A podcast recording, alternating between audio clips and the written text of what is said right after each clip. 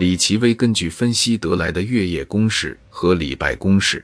摸索总结出了一套对付志愿军的有效办法。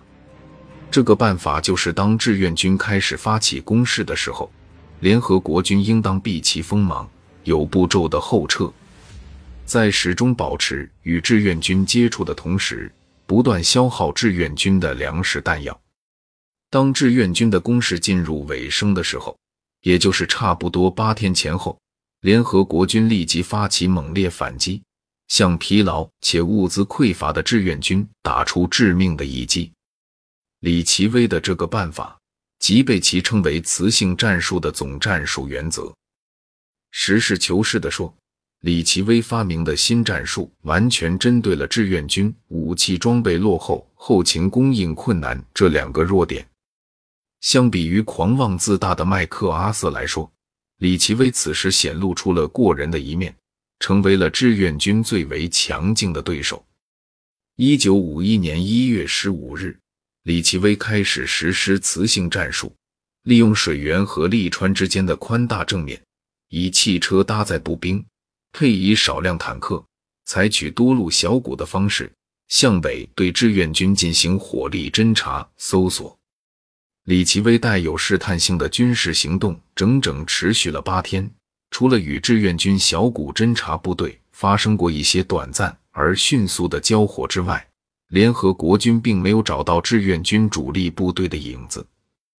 根据战场侦察和搜寻的情报，李奇微分析认为，虽然目前没有摸清志愿军的实际防御线，没有与志愿军主力部队保持接触，但是。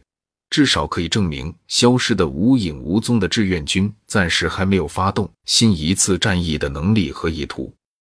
李奇微判断，相比于在第二次战役中的示弱诱敌，志愿军这次肯定是鸡皮之师，被迫进入休整状态，已经没有力量再次发起攻势。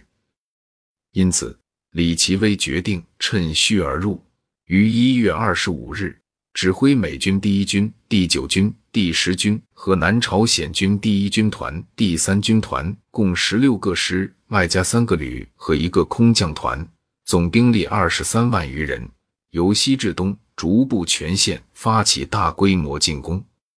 事实正如李奇微所料，在第三次战役结束之后，志愿军很快转入了休整。当时。彭德怀和金日成等人虽然在是否乘胜追击的问题上存在一定分歧，但是在敌人是否有能力于短期内发动进攻的看法上却是一致的，即敌人不可能在短期内发动大规模进攻。然而，让彭德怀和金日成等人没有想到的是，敌人真的就在短期内发起了大规模进攻，联合国军突如其来的猛烈反扑。完全出乎中朝方的预料，在战略、战役和战术上都收到了出其不意的效果。就在李奇微发起进攻的时候，志愿军和朝鲜人民军正在举行高级干部联席会议，一方面讨论战场局势的发展和走向，另一方面相互交流作战经验。在一片欢快的气氛中，一位情报参谋匆匆走到了彭德怀的身边，并递上了几份电报。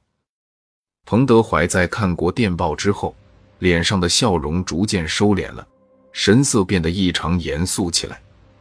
坐在彭德怀身边的陈赓急忙转身询问：“老总，什么事情？”彭德怀低声告诉陈赓：“怕什么来什么，前线发来电报说李奇微已经开始进攻了。”